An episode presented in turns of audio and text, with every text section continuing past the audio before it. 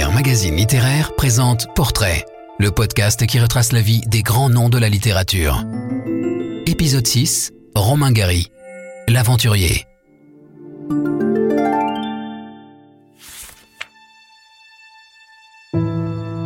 Longtemps, il a prôné la route devant soi pour ne pas avoir la vie dans le dos. Romain Gary était un homme qui ne s'aimait pas, mais qui adorait la bourlingue à tel point que le mouvement l'a construit, et même, enfant, le désir de mouvement. Dès le berceau, le jeune Romain Katsef a la bougeotte. Lui qui vantera tant le pouvoir du double va s'inventer un pédigré de naissance. Il assure être né dans un train à la frontière avec la Lituanie ou près de Moscou, alors qu'il a vu le jour dans une ruelle de Vilno, aujourd'hui Vilnius, trop sombre pour être honnête. Il n'a pas 11 ans qu'il a déjà aperçu, grâce à Mina, sa mère, l'Autriche, la Tchécoslovaquie et l'Italie et un bout de la France. Trois ans plus tard, en 1928, la très originale Mina, personnage de roman un brin fêlé, embarque son rejeton dans le train pour Nice. En France, les rues sont pavées d'or, lui jure-t-elle. Avouons que cet élan rimbaldien a de quoi engendrer la fringale des horizons. À la fois attendri et curieux, Gary contemplera le grand large d'une autre manière, au-delà de la promenade des Anglais où déambulent davantage de Russes. Sur cette avenue maritime sont nés main de ses rêves, en une sorte de fuite en avant. La vie aime passer l'éponge, mais avec moi, elle n'a pas réussi, estime-t-il, dans la nuit sera calme. Le voyage prendra dès lors le relais, calmera son spleen et lui assurera la promesse d'autres aurores toute sa vie. Romain Gary, artisan de la révolution permanente au sens copernicien du terme, baignera dans une certaine mélancolie que viendra tempérer le voyage. Il a pour maître, il est vrai, quelques fiefés nomades. Joseph Conrad, dont il parle la langue maternelle, le polonais, et Joseph Kessel, entre autres. Kessel, c'est le grand frère qu'il n'a pas eu. Un modèle dont il tentera de suivre l'étoile. Juif russe, niçois d'adoption, puis pilote durant la Seconde Guerre mondiale, ils ont tant à partager. C'est au cours de son exil en Angleterre que Gary se met à écrire. Entre deux missions de bombardement au sein du groupe Lorraine en 1943, tandis que Kessel rédige L'armée des ombres, Gary concocte L'éducation européenne, ode magnifique à la liberté et à l'amitié. Le titre n'est pas génial, il en conviendra, mais on remarque son talent de conteur poétique et généreux, son désir d'Europe, tandis que meurent les siens dans les camps. Déjà, il a la mort derrière lui et la gloire devant. Camus, Aaron et Kessel lui tirent leur chapeau. À force de dons, il commence aussi à énerver.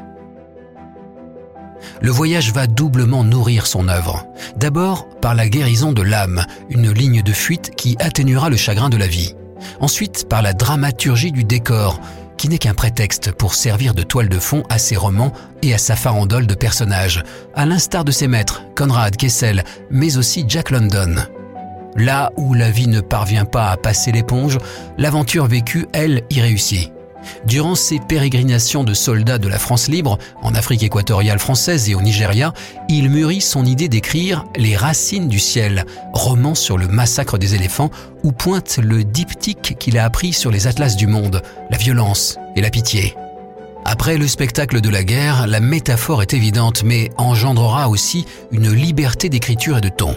Soudan, Égypte, Libye et Syrie, le navigateur observateur des forces aériennes françaises libres ne tient pas en place, contracte la typhoïde en route, et le lecteur le tournit. Dans les cieux, Gary bombarde. Sur terre, dans les baraquements ou les tranchées, il rêve, la tête tournée vers les étoiles, et l'écriture devient son évasion. Sa vie est déjà un roman. Lui souhaite tourner la page.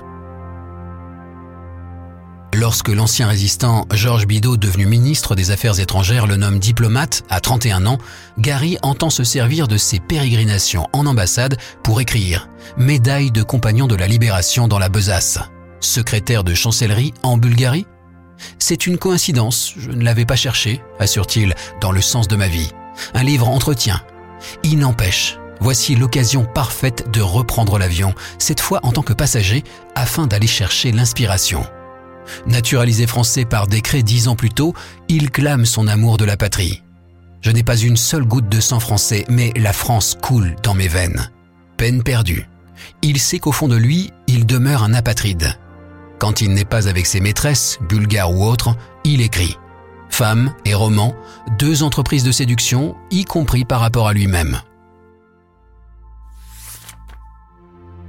Il finit par connaître l'ennui, même s'il connaît quelques belles aventures amoureuses, y compris avec la fille de Blaise Sandras, la sinécure du poste à Berne lui sort par les yeux. Plus moyen d'écrire, pas assez de mouvement. On sent pointer l'amertume dans cette expatriation toute bureaucratique, loin de la liberté des précédents voyages. La Suisse. Combien de chapitres? Il compte dans son bureau les allers-retours du coucou dans l'horloge, puis rédige un télégramme diplomatique sur la neige à Berne, en code surchiffré, priorité absolue, sait-on jamais. Ce jeune homme est fou, conclut-on au Quai d'Orsay. Nulle trace aujourd'hui de la dépêche.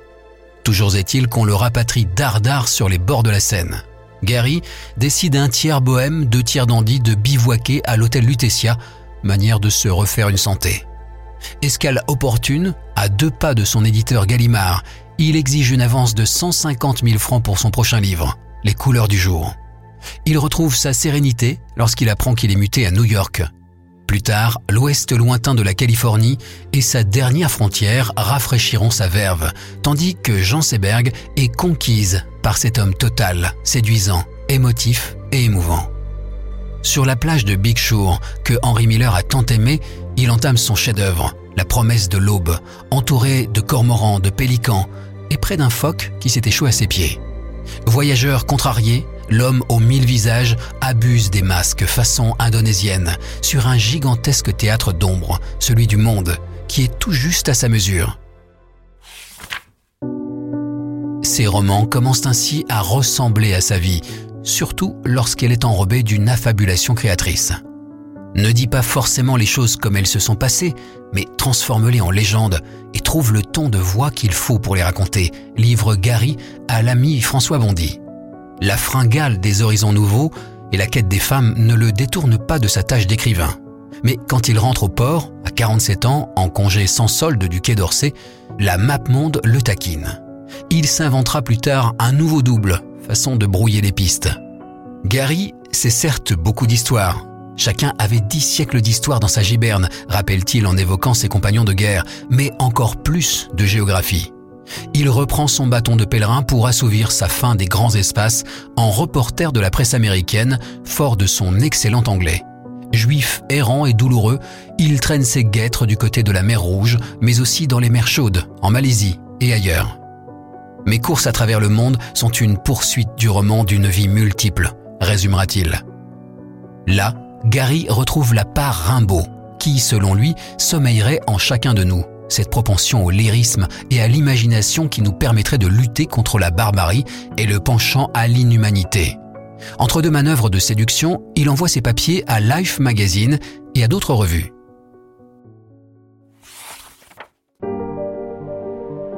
Il voyage désormais en classe touristique, mais il s'en moque. C'était une période très intéressante de ma vie, où je voyageais beaucoup il y avait plusieurs publications américaines qui me sollicitaient, confie-t-il à un journaliste de Radio-Canada deux mois avant de mettre fin à ses jours. Romancier puis grand reporter, il aura épousé en sens inverse la destinée du mentor Kessel. Il y ajoute une vision du monde, cette marque des grandes œuvres. Il a beau modifier sa boussole, gommer les traces sur l'atlas de sa destinée, user des noms d'emprunt, revêtir la veste du reporter sous les tropiques, Gary, le caméléon, garde par devers lui sa vieille mélancolie, assurance de ses périples avec en poche un portulant compliqué. Là encore, les yeux délavés par trop d'horizons désirés, il efface les traces, poursuit sa quête de masque en routard de la mystification, loin des salons parisiens qu'il feint bon farceur d'apprécier. Le deuxième Goncourt, sous le nom d'Émile Ajar, n'arrange rien à l'affaire, instillant un insidieux poison que le goût du lointain ne parvient plus à dissoudre.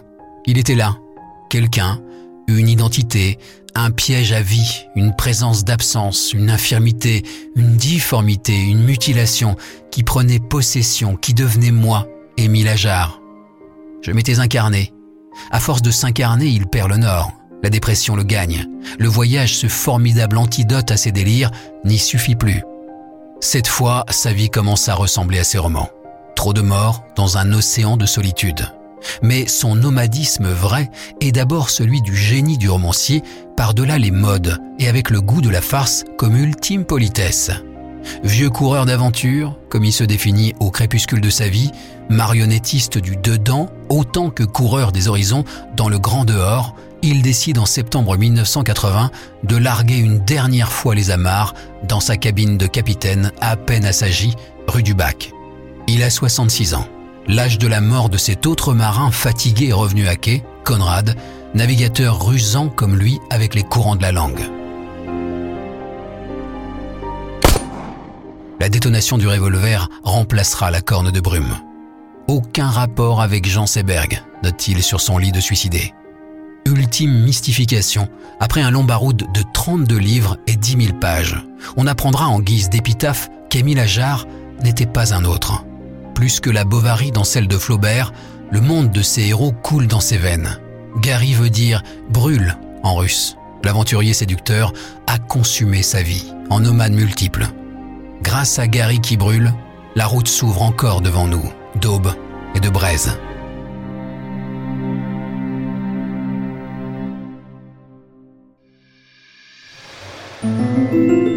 Romain Gary et tous les grands auteurs sont sur lire.fr.